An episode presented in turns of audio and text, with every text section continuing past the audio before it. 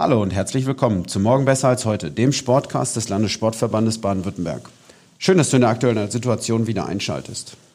Mein Name ist Patrick Zimmermann und gemeinsam mit dir sprechen wir heute per Telefon mit dem Leiter des Olympiastützpunktes der Metropolregion Rhein-Neckar, Daniel Striegel, über die aktuelle Situation. Hallo Daniel, schön, dass du dir die Zeit nimmst. Hallo an den LSV-Podcast und natürlich hallo Patrick. Du bist aktuell in Heidelberg am Olympiastützpunkt. Wie ist die Lage? Herrscht schon wieder reges Treiben?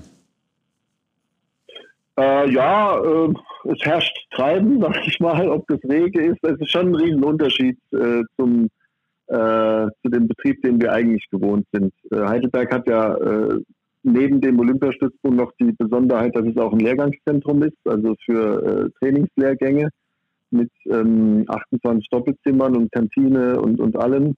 Und das ist, liegt natürlich ganz brach. Das macht schon mal einen Riesenunterschied jetzt am Standort Heidelberg. Aber auch was die Bundesstützpunkte betrifft. In Heidelberg ist es ja Boxen, äh, Schwimmen und Rugby. In Mannheim wäre das Leichtathletik, Feldhockey, ähm, in Karlsruhe die Kanuten und so weiter und so fort. Also auch in den Bundesstützpunkten ist natürlich alles sehr eingeschränkt, aber nicht ganz zu. Wir dürfen ja äh, glücklicherweise nach Öffnung ähm, der Landesverordnung in bis zu Fünfergruppen auch gern einzeln oder in Paaren, aber auch bis zu Fünfergruppen trainieren unter strengen Auflagen und äh, ja, da läuft einiges. Du hast es gerade schon gesagt. Ähm, wie war die Phase, als alles geschlossen war? Kriegt man da nicht auch manchmal so ein bisschen das Gefühl, dass es sehr gespenstisch ist? Ja, klar. Also äh, Trainingsstätten sind in der Regel ja äh, weitläufig. Ähm, die Haupttrainingsstätte äh, für den Heidelberger Raum ist ja da im Neuenheimer Feld. Viele kennen das von den Zuhörern. Äh, ein Riesengebäude mit 18.000 Quadratmetern äh, überdachter Fläche, aber auch eine Leichtathletikhalle mit Außenstadion in, in Mannheim oder die drei Kunstrasenplätze, einer davon sogar noch mit Traglufthalle im Moment überdacht im Feldhockey oder eine Kanustrecke, auf der nichts läuft oder eine Turnhalle, Kunstturnzentrum und so weiter. Also äh, die, die Sachen sind so weitläufig in der Regel, dass es schon gespenstisch ist, äh, wenn da überhaupt nichts passiert und alles geschlossen ist und alles dunkel ist und man da einmal zum abendlichen Schließdienst, den wir uns da aufgeteilt haben, durchläuft. Dann war ja noch das Sportinternat Schülerwohnheim geschlossen, auch da war nichts. Ja, klar, gespenstisch ist vielleicht ein bisschen übertrieben, aber ähm, es war schon anders als normal. Ja. Internate hast du gerade auch schon angesprochen, die musstet ihr schließen. Wie habt ihr den Kontakt gehalten zu den Sportlern? Ja, also ganz intensiven Kontakt. Olympiastützpunkt ist ja zum einen auch für sportartübergreifendes Training zuständig. Wir haben engen Kontakt zu den Bundesstützpunkten, an denen sportartspezifisch trainiert wird. Da war sehr wenig los, also und ja auch ganz geschlossen für einige Zeit. Äh, Olympiastützpunkt ist aber auch Beratung und Unterstützung in vielen anderen äh, Lebens- und Leistungssportbereichen. Denken wir an die schulisch-berufliche Beratung, die Nachführ- und Nachhilfeunterricht, äh, äh, die Sportpsychologie, mentale Stärke, die Ernährungsberatung. Also diese Prozesse sind eigentlich ganz normal im Umfang gelaufen, in der Art und Weise, wie überall jetzt auf der Welt, kann man ja fast sagen, auf Telekontakt umgestellt. Da haben wir natürlich auch eine dankbare Klientel mit Jugendlichen in der Regel oder jungen Erwachsenen, die da überhaupt keine Berührungsängste haben und, und ganz sozusagen ja, ganz gewohnt schon sind aus dem privaten Bereich, dass man per Telekontakt sich unterhält, entweder per Telefon, Sprachnachricht oder eben äh, per Video, was man aufgrund der Netzbelastung natürlich auch nicht immer durchziehen kann.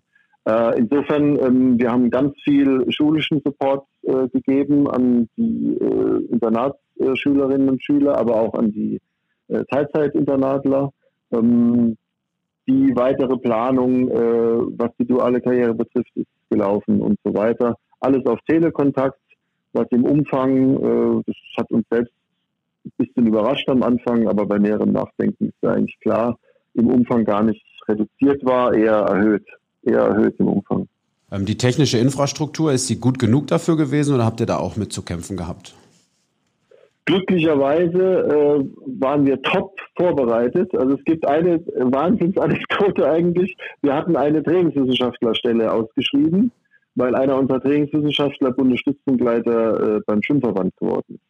Da war jetzt eine Stelle frei ähm, und die Ausschreibung lief so jetzt von Ende letzten Jahres bis ins erste Quartal rein. Und wir hatten eine Bewerberin äh, in, aus dem Ausland, die darum gebeten hatte, ähm, äh, die erste Bewerbungsrunde per Video machen zu dürfen und nicht extra anreisen zu müssen. Das war alles vor Corona, ja, alles vor Corona, im November letzten Jahres so. Und äh, dann haben wir gesagt, ja okay, wir machen das. Äh, Im März ist dann die erste Runde und die Bewerbung ist so interessant, dass wir sie trotzdem gerne hören würden. Äh, und dann habe ich mir gedacht, naja, also ähm, wir haben eigentlich überhaupt kein Videokonferenzsystem oder so, äh, nur diese Webcam am Laptop. Und wenn wir jetzt zu fünf, also wir machen das immer mit allen Trainingswissenschaftlern, die Bewerbungsgespräche, also mit fünf Personen, diese Frau da einladen zur Videokonferenz, dann äh, wollen wir ja auch professionell rüberkommen als OSP für künftige, potenziell künftige Kollegen. Also haben wir für, äh, also für ein ordentliches Budget, sage ich mal, eine ordentliche ähm, Kamera und Mikro und Schwenkbar und Fokuslösung bestellt. Äh, Im Dezember war das dann. Und die kam dann noch. Und dann kam sozusagen der Lockdown, nichts mehr lieferbar. Also wir hatten dann quasi äh, auf der Seite für unseren großen Besprechungsraum äh, rein zufällig eine optimale Lösung. Das war das eine glückliche Umstand. Und das andere war, dass wir ähm, äh, also vielleicht 15 Jahre lang unsere IT äh, auf einem Stand gehalten hatten. Ähm, mit dem Betriebssystem äh, erst Windows XP und dann Windows 7, das aber jetzt auch langsam ausläuft, mit der entsprechenden Hardware, einem selbst zusammengebastelten Server und so weiter. Und so vor einem Dreivierteljahr ungefähr uns entschieden hatten, jetzt machen wir den großen Sprung, äh, überspringen alle Zwischenschritte sozusagen und ähm, äh, stellen komplett auf Office 365 um und auf Teams und auf OneDrive als Server und, und, und. Also das haben wir dann über die Weihnachtsfeiertage, war das geplant. Da ist dann äh, die IT äh, mit Unterstützung von, von vielen weiteren eben äh, an alle Arbeitsplätze und hat alles umgestellt. Und das war also kurz äh, bevor äh, man das unbedingt jetzt brauchte, waren wir eigentlich schon soweit. Äh, also auch reiner glücklicher Zufall. Ja. Ja, Glück im Unglück kann man ja fast sagen dazu. Ja, ja, genau. Das Thema Verantwortung gegenüber der Mitarbeiter spielt in dieser Situation durchaus auch eine Rolle. In der Metropolregion ähm, seid ihr, du hast es eben schon mal gesagt, in die Bundesleistungszentren verteilt und spielt auch an verschiedenen Standorten eine Rolle. Wie behält man da den Überblick? Naja, also indem man Kontakt hält. Das ist ja klar, äh, spielt es eine Rolle, aber man darf es jetzt auch nicht höher hängen, als es ist. Also ähm, wir sind in Kontakt. Wir machen regelmäßig große Videomeetings mit allen 40 Mitarbeiterinnen und Mitarbeitern. Ähm, es gibt regelmäßige Rundmails. Wir haben unsere Arbeitszeiterfassung etwas äh, sozusagen strenger reglementiert in den Homeoffice-Zeiten, ähm, sodass jeder jetzt äh, auch stichwortartig dokumentiert, was er genau getan hat in der Zeit, äh, die er zu Hause gearbeitet hat. Erstens äh, für den internen Betriebsfrieden, dass keiner denkt, der andere macht nichts. Äh, zweitens aber nach außen, um klar zu dokumentieren, dass bei uns das Arbeitsvolumen eher leicht gestiegen ist, äh, als jetzt irgendwie sich zu reduzieren. Ja, äh, ich bin natürlich, aber das ist ja immer so, äh, jederzeit erreichbar. Ähm, wir haben Teams, also dieses Microsoft Teams, dieses Produkt ziemlich gut genutzt mit den Kanälen, die es da gibt und den Ja, also darf man jetzt auch nicht komplizierter machen, als es ist. Äh, man hält halt einfach Kontakt. Wie ist das mit dem Kontakt zu externen Partnern oder auch ähm, externen Anbietern? Ist es da komplizierter geworden für euch oder ist es eher leichter geworden, dadurch, dass man jetzt doch dann nicht zwingend einen Termin so abstimmen muss, wie das sonst der Fall gewesen wäre? Also auch externe Partner, ich meine, das ist ja jetzt die generelle Lage. Äh, ja, nicht nur in Deutschland, äh, sondern weltweit. Also externe Partner gehen natürlich auch total auf diesen Telekontakt ein. Ich habe jetzt noch keinen Fall erlebt, wo irgendwas nicht gelaufen wäre, weil man sich nicht persönlich treffen konnte. Wir haben tatsächlich äh, ein, eins gibt, eins gibt's. Wir haben ein Forschungsprojekt, finanziert ist vom Bundesinstitut für Sportwissenschaft, gemeinsam mit den Universitäten Tübingen und Göttingen. Und hier gab äh, vor dem Lockdown ein erstes Projekttreffen und das war jetzt dann im äh, Ende März war dann das zweite geplant. Und hier haben wir tatsächlich gesagt, also diese Phase, wo sich kaum ein Projektteilnehmer richtig kennt, ähm, wo man noch gar nicht genau weiß, wie der, wie der Projektplan genau aussieht, wo man sich also noch wirklich ganz tief abstimmen muss und auch erstmal kennenlernen und beschnuppern muss. Äh, hier haben wir gesagt, dass wir das verschieben und beim Bundesinstitut, äh, also dem Zuwendungsgeber für das Projekt, eine Verlängerung beantragen, die wir auch natürlich sofort bekommen haben. Ähm, weil das ist natürlich äh, die Grenze des Telekontakts aus meiner Sicht. Wenn man sich ähm, persönlich erst einmal getroffen hat und die Themen sehr komplex oder kompliziert sind, äh, dann, und, und die Gruppe ist auch, also die Gruppe wäre so 12, 15 Personen gewesen, dann ist es schon persönlich sehr schwer, äh, da zu einem guten, ähm, zielführenden Ergebnis zu kommen. Ähm, und da haben, also da hat wahrscheinlich Telekontakt seine Grenzen. Ich denke, es ist umso leichter, je öfter man sich schon gesehen hat und je besser man sich kennt und je stärker schon die Beziehungsebene äh, und das gegenseitige Vertrauen aufgebaut ist. Und das war der einzige Punkt, wo wir gesagt haben, das verschieben wir jetzt mal und überlegen erstmal in Ruhe, wie wir das alternativ auf die Straße bringen. Also ich höre daraus, dass ihr gut vorbereitet seid und ähm, ja, das Bestmögliche da rausholt aktuell. Seit dem 11.04. dürfen Profi- und Spitzensportler ja wieder trainieren, auch unter bestimmten Voraussetzungen. Wie hast du davon erfahren? Hast du eine normale Mail bekommen vom Sozialministerium? Ja, nee, äh, also das Ganze hat ja eine Vorgeschichte. Also nach der Verlegung der Olympischen Spiele war erstmal klar, jetzt ist erstmal geschlossen. Aber gleichzeitig hat man natürlich überlegt, ähm, wie weist man jetzt die Behörden, wie weist man die Politik darauf hin, den Leistungssport nicht zu vergessen? Äh, wenn die äh, äh, Infektionslage es zulässt, ähm, über die sogenannten Lockerungen, sagt man ja, äh, wieder nachzudenken. Ähm, das ist ja auch die Aufgabe äh, des Landessportverbandes in Baden-Württemberg und der ihm angeschlossenen Olympiastützpunkte dann quasi als regionale Ansprechpartner der, der örtlichen Behörden und Kommunen, ist ja die Aufgabe, dass man ähm, darauf aufpasst, dass der Sport nicht vergessen wird. Und es liegt ja nahe, dass man erstmal in kleinen, überschaubaren Zusammenhängen ähm, äh, über Lockerungen diskutiert. Und da liegt nahe, dass man erstmal die Bundeskader nimmt, aber immer schon äh, vertritt ja der LSV auch die Landeskader das ist von Anfang an so gelaufen. Insofern ist es natürlich auch keine Überraschung, wenn solche Verordnungen kommen, äh, weil man ja im Vorfeld stark involviert ist, wie diese Verordnungen denn zustande kommen. Die betrifft ja, wie du richtig gesagt hast, nicht nur die ähm, Nicht-Berufssportler, sondern vielleicht sogar in erster Linie, das äh, kann ich nicht so genau einschätzen, aber vielleicht sogar in erster Linie die Berufssportler.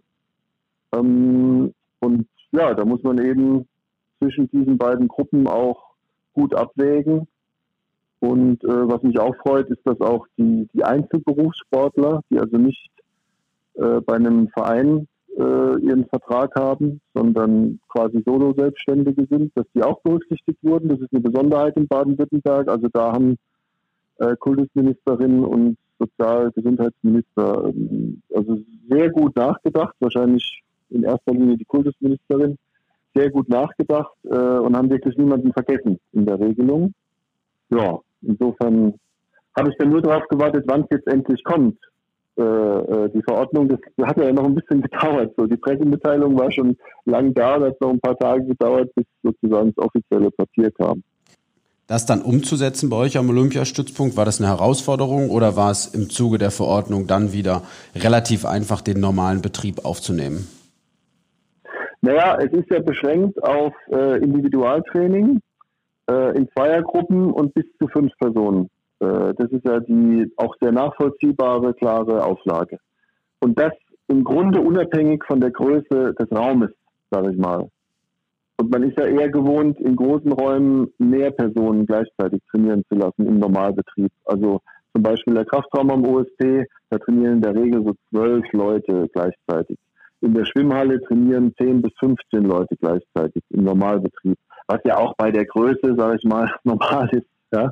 Äh, das sind ja 10, 50 Meter Bahnen in der Schwimmhalle oder 600 Quadratmeter im Kraftraum. Aber es ist auf ein, zwei bis zu fünf begrenzt. Und deswegen haben wir gesagt, okay, wir machen so Dreiergruppen plus Trainer oder auch mal Zweiergruppen plus Trainer, in Ausnahmefällen mal Vierergruppen plus Trainer, also viel, viel kleiner als normal. Das heißt, die Öffnungszeiten müssen sich massiv ausweiten.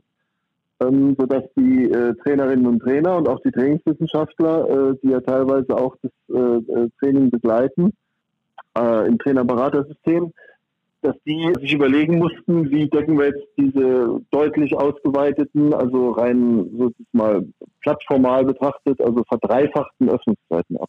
Das war zu organisieren über die Bundesstützpunktleiter oder den OSP, je nachdem, wen es betroffen hat. Das hat aber auch gut geklappt. Ja.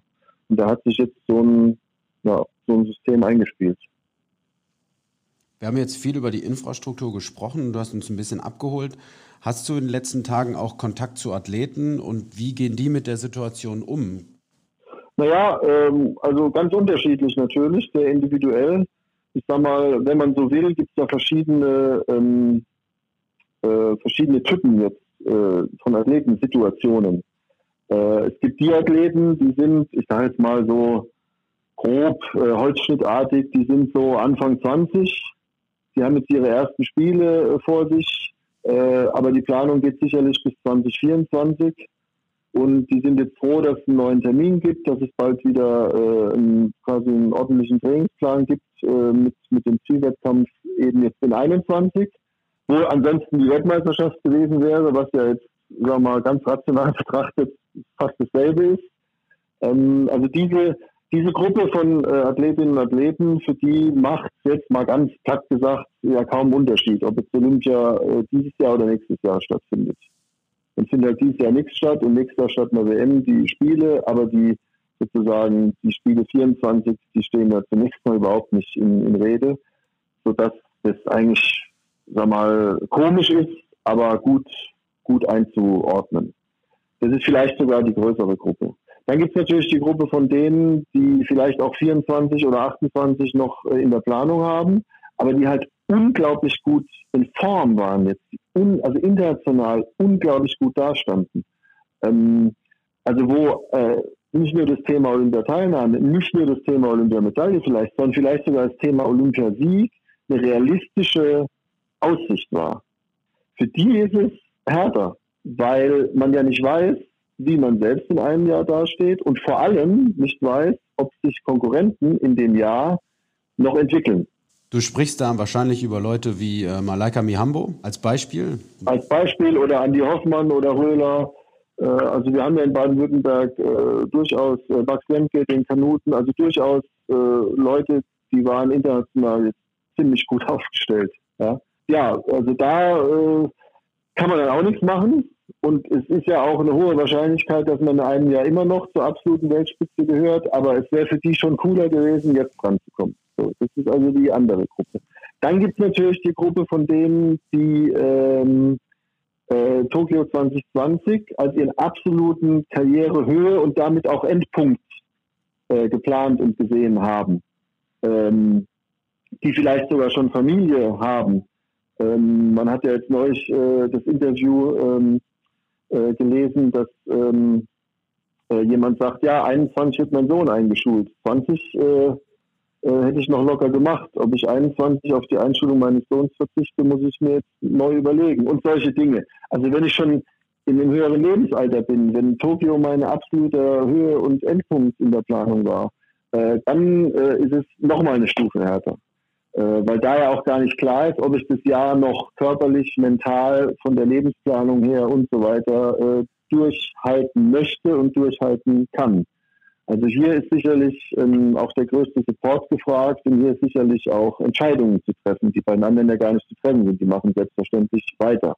Und als letzte Gruppe äh, gibt es natürlich die, die sich freuen, dass die Spiele ein Jahr später sind, weil sie sagen, in einem Jahr bin ich sicher besser ähm, als dieses Jahr.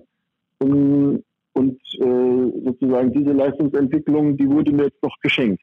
Das ist sicher auch eine große Gruppe. Ja, und da muss man wie immer im Leistungssport sehr individuell mit umgehen ähm, und individuell die Situation ja, analysieren, bewerten, zu einer Planung kommen ja, und hoffen, dass dann alles gut wird. Viele Athleten nutzen die Chance, digitale Sportstunden oder so Trainingseinheiten anzubieten. Ähm, solche persönlichen Sporteinheiten ermöglichen den Fans der Sportler durchaus auch denen ein Stück weit näher zu kommen. Wie bewertest du sowas? Ja, jetzt bin ich als ich als Person bin jetzt nicht so kommunikationsfreudig Vermarktungs-, äh, Außenwirkungsorientiert. Ich ganz persönlich. Ähm, und es sind ja letztlich, äh, ja, wie du richtig sagst, es sind ja äh, Fan-Adressierungen und, und letztlich sind es Vermarktungsaktivitäten. Ja, also das gehört auch dazu. Das gehört auch dazu, wenn man Leistungssportler ist, dass man schaut, dass man seinen, dass man eine Fangemeinde hat, aufbaut und pflegt. Ähm, aber es ist nichts, was mich jetzt beruflich oder mich persönlich irgendwie beschäftigt. Ähm, hat jetzt mit dem Trainings- und Wettkampfprozess und mit den Ergebnissen bei Höhepunkten nichts zu tun. Aber wie gesagt, gehört dazu und wenn es angeschaut wird, dann trifft es ja offensichtlich auch irgendwie ein Bedürfnis oder einen Bedarf und dann sollte man es auch machen, äh, wenn andere Sachen darunter nicht leiden. Ja.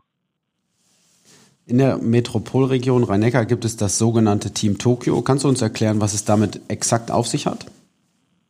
Ja, das ist eine, äh, also technisch gesprochen eine regionale Sporthilfe, also eine gemeinnützige ähm, Fördereinrichtung, in deren Satzung aber festgelegt ist, dass es eben ähm, nur für Athleten mit Trainings- und Lebensmittelpunkt in der Metropolregion Rhein-Neckar Förderung gibt. So ist es ja nicht unüblich in Deutschland. Es gibt ja, es gibt die Sporthilfe Unterland, äh, es gibt äh, das Team Tokio, der, äh, das OSP Stuttgart, es gibt äh, das Team Hamburg, das Team Düsseldorf. Also das ist ja nicht unüblich, dass ähm, einzelne Regionen die bundesweiten oder landesweiten ähm, Förderinstitutionen noch ergänzen. Ähm, man muss das auch als Ergänzung sehen, als Kaskade quasi. Äh, es gibt ähm, neben der öffentlich finanzierten Förderung, die ja hauptsächlich Infrastruktur und Personal finanziert, ja noch die Stiftung Deutsche Sporthilfe für den individuellen Lebensunterhalt. Äh, es gibt die Bundeswehr, ähm, die individuellen Lebensunterhalt fördert, auf Bundesebene eben. Auf Landesebene gibt es die Landespolizeien und in Baden-Württemberg ja die Stiftung Olympianachwuchs.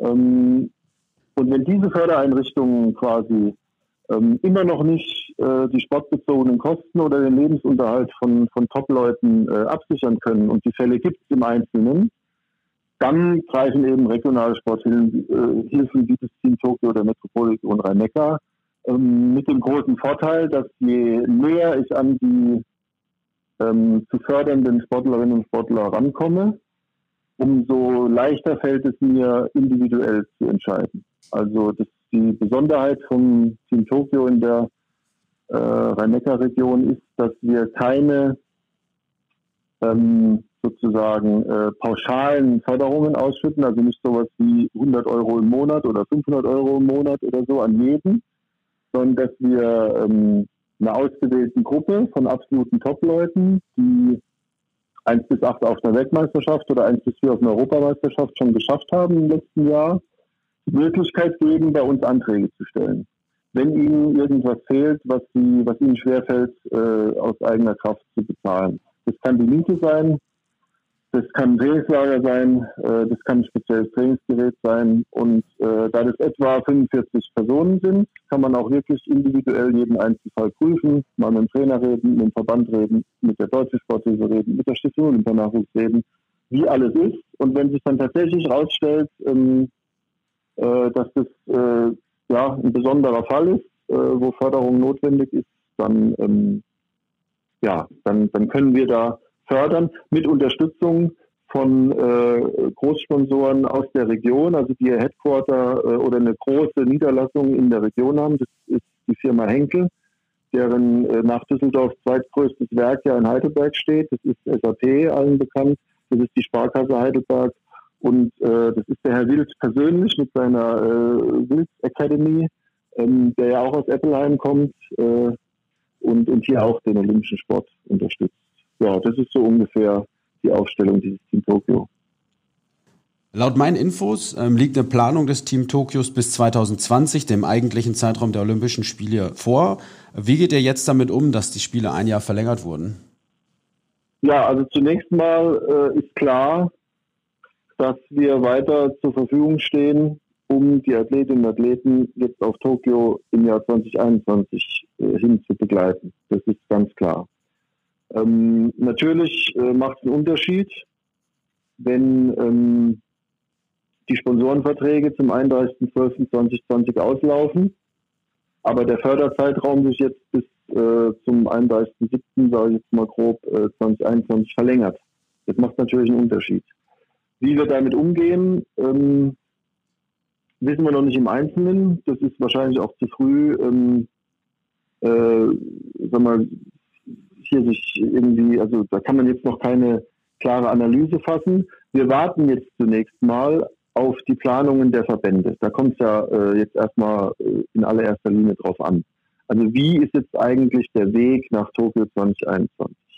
Äh, wie sind die individuellen Finanzierungssituationen dann der Athletinnen und Athleten? Das hängt zum Beispiel davon ab, verlängert die Sportfördergruppe der Bundeswehr ihre Plätze bis dahin oder schränkt die Sportfördergruppe der Bundeswehr diese Plätze vielleicht ein? Was macht die Landespolizei äh, in, bei denen, äh, bei denen, äh, die dort in der Sportfördergruppe sind? Äh, was machen, äh, was macht die deutsche Sporthilfe? Also die Kaskade, die ich vorhin beschrieben habe, die muss man jetzt erstmal abwarten, äh, dies analysieren, die Situation dieser 40 bis 50 äh, Athletinnen und Athleten einzeln auch anschauen und dann können wir erstmal äh, sozusagen sagen, wie die Situation überhaupt ist. Das wird sicherlich erst im Herbst soweit sein. Äh, ja, und dann ähm, gilt es, äh, wenn wir genau wissen, ähm, wie die Lage ist, natürlich auch mit den Sponsoren ins Gespräch zu treten. Ähm, was jetzt aber auch noch nichts bringen würde, weil bei denen ist ja das Gleiche. Aber noch mehr als im Leistungssport ist natürlich auch äh, im äh, Kontext äh, der Wirtschaft äh, eine hohe Unsicherheit äh, im Moment da. Und die müssen ja auch erstmal neu sortieren, wie sie eigentlich dastehen und äh, ja, welche Auswirkungen der Lockdown genau hat. und das ist sicherlich erst im Herbst oder zum Jahresende seriös zu beantworten, die Frage. Du hast uns jetzt eben schon mal abgeholt und die verschiedenen Gruppen der Sportler eingeteilt, wie sie die Olympischen Spiele bewerten können. Du selbst warst 2000 und 2004 selber als Athlet dabei. Wie ist das Gefühl, bei den Olympischen Spielen dabei zu sein? Wie war das für dich? Kannst du uns da mal abholen, 2000?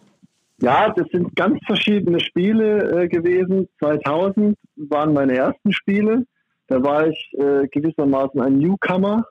Ähm, äh, ohne dass der Verband oder auch ich selbst oder wer auch immer von mir allzu viel Ergebnis erwartet hätte.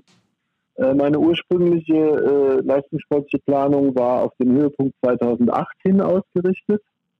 Äh, und 2000 war es super, dass ich mich qualifizieren konnte. Und bin dann im Windschatten von Leuten wie Arndt Schmidt, der schon 88 Olympiasieger geworden war und 99 dann nochmal Weltmeister und so, ähm, und Jörg Fiedler, ähm, der zwar ein bisschen jünger war als ich, aber einfach äh, ja, einen früheren Start hingelegt hat und auch schon drei WMs auf dem Zettel hatte äh, und so weiter. In dem Windschatten äh, bin ich da eigentlich mitgefahren. Äh, zu den schönsten Spielen, äh, die es wahrscheinlich gab, ähm, nach Barcelona dann. Und ähm, ja, das war einfach äh, von der Lage her ähm, toll. Also Australien, super begeisterte Sportnation, super begeistertes Land, ganz, ganz schöne Spiele. Ich im Grunde kein Erfolgsdruck, ja. Äh, natürlich nimmt man sich was vor, aber also 2004 bin ich dann als Nummer zwei der Weltrangliste dahin gefahren und 2000 bin ich als Nummer 34 der Weltrangliste dahin gefahren. Also ganz andere Situation. Ich konnte es total genießen und dann noch äh, persönlich auch. Ähm, da hatte ich gerade mein Studium beendet. Äh, ich hatte ja Mathematik und äh, Sprachwissenschaft studiert äh, und habe das im Oktober 99 abgeschlossen. Und im Oktober 2000 äh, fährt man auf die Spiele, hat im Grunde äh, ja eine, eine tolle Perspektive vor sich. Äh, Bundeswehr, Sportfördergruppe war dann geplant und, und somit irgendwie alles klar.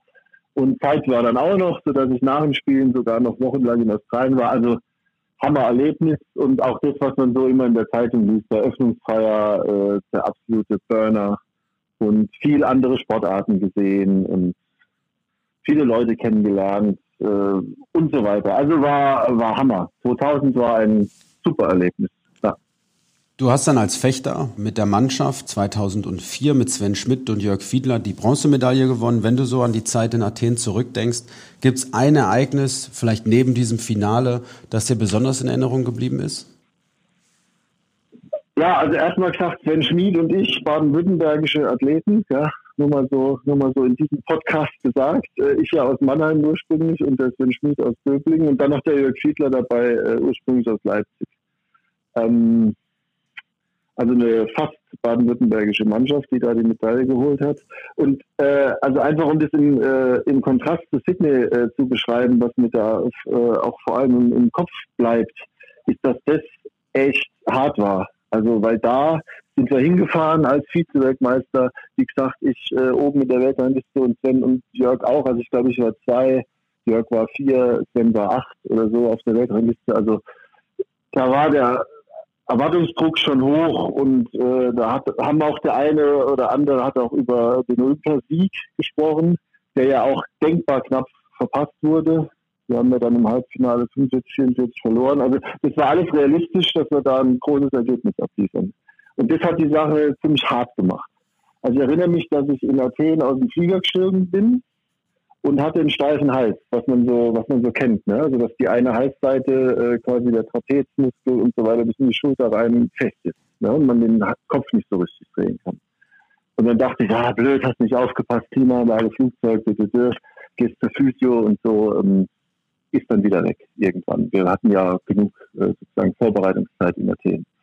Das ging aber nicht weg. Die Physio hat sich da verkünstelt, der Orthopäde hat sich verkünstelt, es ging einfach nicht weg. Ne? Und irgendwann hat man gesagt, na gut, okay, ich kann jetzt nicht meinen Start absagen, weil ich einen steifen Hals habe und es ging ja auch irgendwie. So. Und äh, dann standen wir auf der Siegertreppe und diese Medaille umgehängt bekommen. Und äh, dann kommt der Orthopäde und sagt, äh, jetzt hast du wahrscheinlich keinen steifen Hals mehr. Ne? Und dann drehe ich meinen Kopf so und sage, ja stimmt, hast recht. Also da sieht man, das ist so plastisch beschrieben, wie groß der äh, sozusagen innere Druck und der innere Stress da ist und da war, wenn man auf die Spiele fährt und von sich selbst und auch von anderen die Erwartung steht, äh, man muss jetzt auch performen.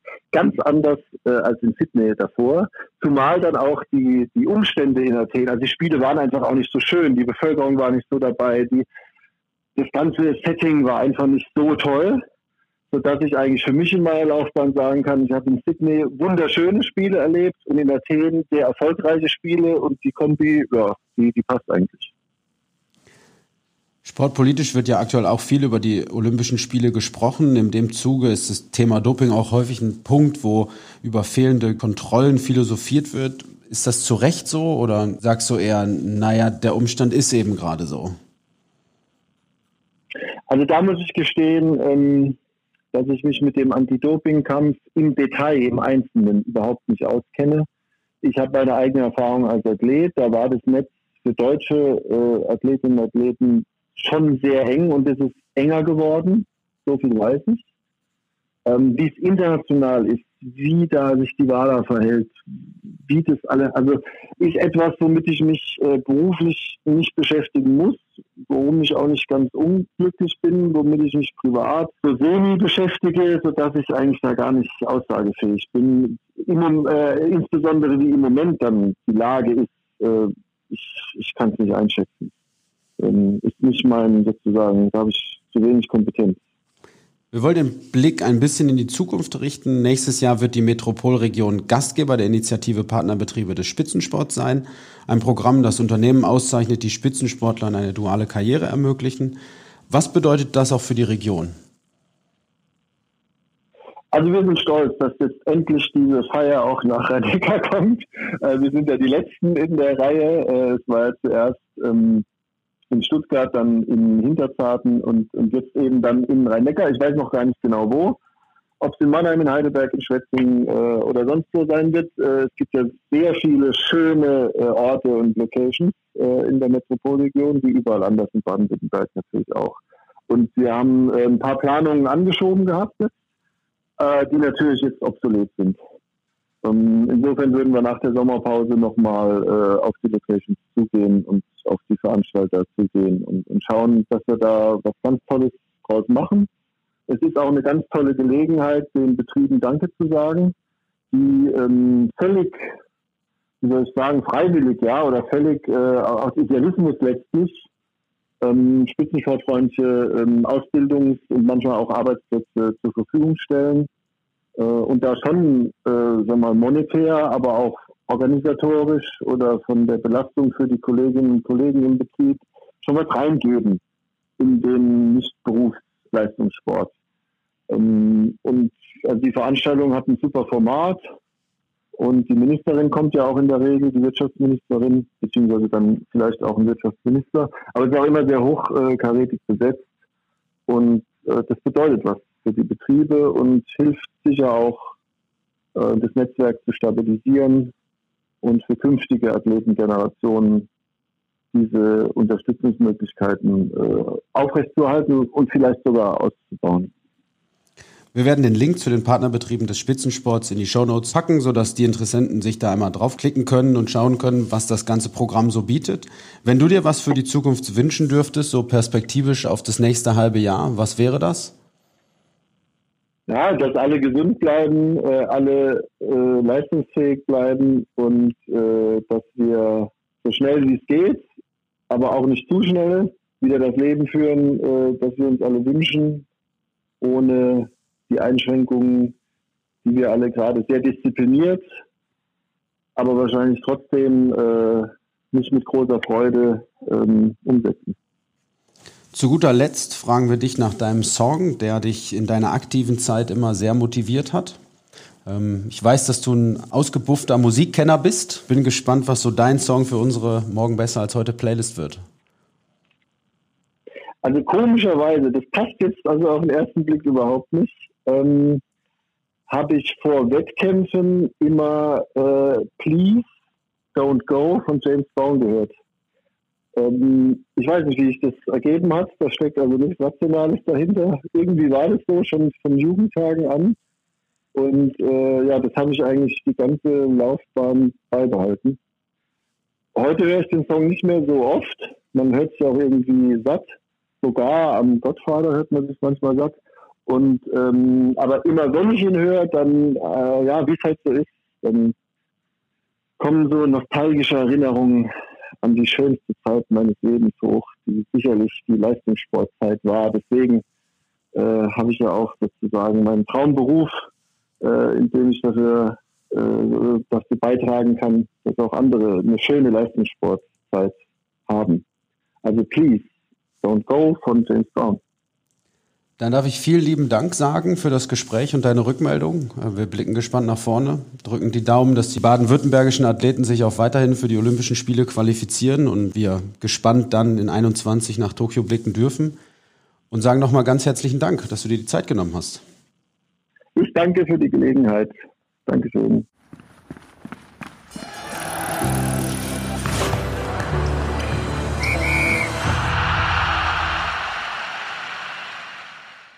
Herzlichen Dank, dass du wieder dabei warst und uns zugehört hast.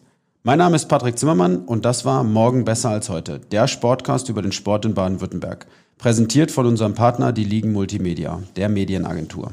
Solltest du weitere Infos über die Corona-Pandemie, die Olympiastützpunkte Baden-Württemberg oder die Sportler des Team Tokios der Metropolregion suchen, dann schau einfach auf unserer Website www.lsvbw.de oder der Website des Team Tokios oder in unseren Shownotes zu dieser Sendung unter www.lsvbw.de slash podcast unterstrich Corona 3, 3 als Zahl, vorbei. Hier findest du stets aktualisierte Informationen. Werde ein Teil von uns, bewerte den Podcast oder abonniere uns gerne in den Podcast-Portalen deiner Wahl. Wir würden uns sehr freuen, wenn es dir gut geht, dir die Folge gefallen hat und du uns an deine Familie, Freunde und Bekannte weiterempfehlen magst. Bis zum nächsten Mal, wenn es wieder heißt, morgen besser als heute.